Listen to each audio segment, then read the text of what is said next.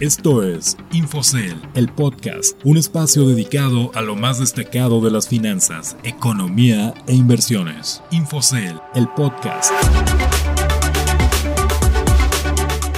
Hola, ¿qué tal? Los saludo con gusto. Soy Ricardo Legorreta y les doy la bienvenida a Infocel, el podcast, un espacio dedicado a las noticias de economía y finanzas más destacadas de la semana, así como consejos de inversión. Iniciamos este capítulo con una frase de Elon Musk que dice así. Creo mis compañías para suplir necesidades, no por el mero hecho de crearlas. Y vaya que sabe muy bien lo que dice, ya que durante este periodo de crisis provocado por la pandemia de COVID-19, sus empresas han crecido y siguen obteniendo grandes logros y un claro ejemplo es Tesla. ¿Y ahora qué les parece si vamos con un resumen de lo más destacado en los últimos días? Economía, finanzas y mercados.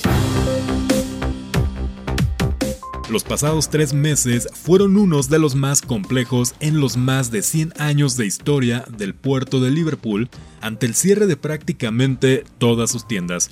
Este duro golpe que llevó a un desplome de 60% en sus ingresos también está convirtiéndose en una oportunidad para preparar a Liverpool hacia el futuro.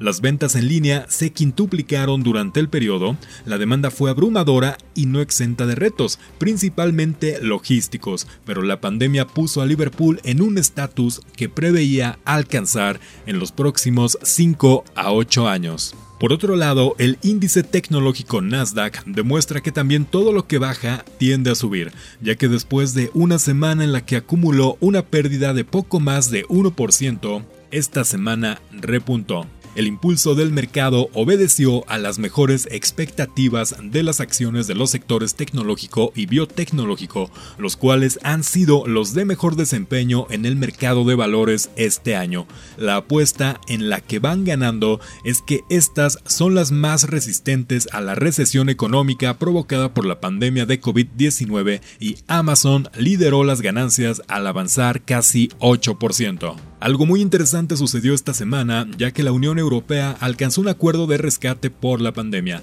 Los líderes del bloque económico avalaron la creación de un fondo de 750 mil millones de euros para ayudar a la economía de la región a enfrentar las secuelas de la pandemia de COVID-19.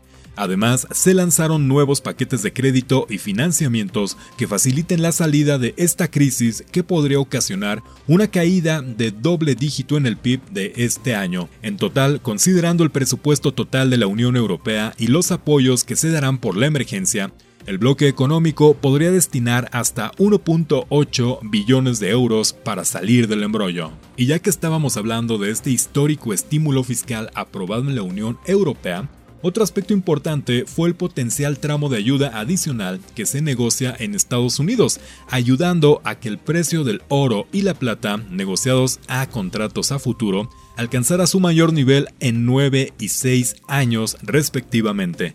Las medidas monetarias y fiscales ultralaxas han ayudado a que los metales preciosos estén teniendo un buen año. Prueba de ello es que el precio del oro haya subido 24.7% desde el mínimo alcanzado el 18 de marzo, pero el precio de la plata ha tenido una espectacular ganancia de 83.8% en el mismo lapso. Los analistas aún esperan que el precio de estos metales continúe con su tendencia alcista, pues todavía falta que en Estados Unidos se apruebe un paquete de ayuda financiera por un billón de dólares. Otra noticia destacada es que Alsea, la mayor cadena de restaurantes de América Latina y algunos puntos de Europa, registró en abril y junio uno de los peores trimestres de su historia debido al cierre de unidades y la falta de personas en las calles por la pandemia.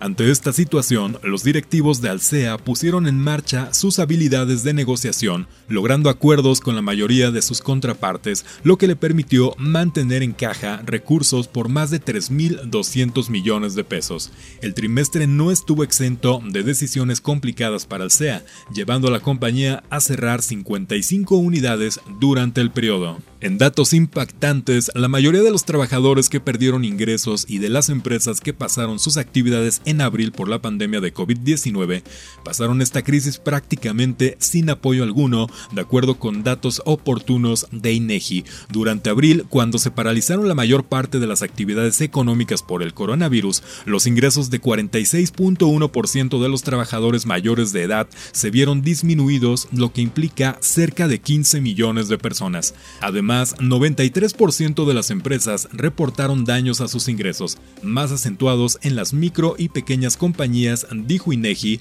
con base en una encuesta.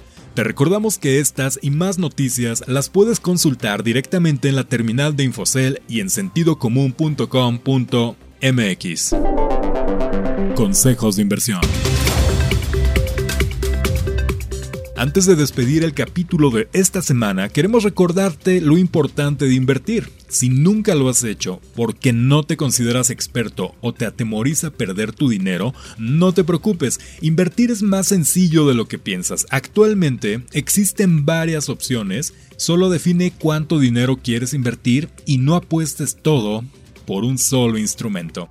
Llegó el momento de despedirnos, agradecemos que nos hayas acompañado y te recuerdo que el próximo viernes nos puedes escuchar con la información más destacada de economía, finanzas e inversiones. Soy Ricardo Legorreta y esto fue Infocel, el podcast.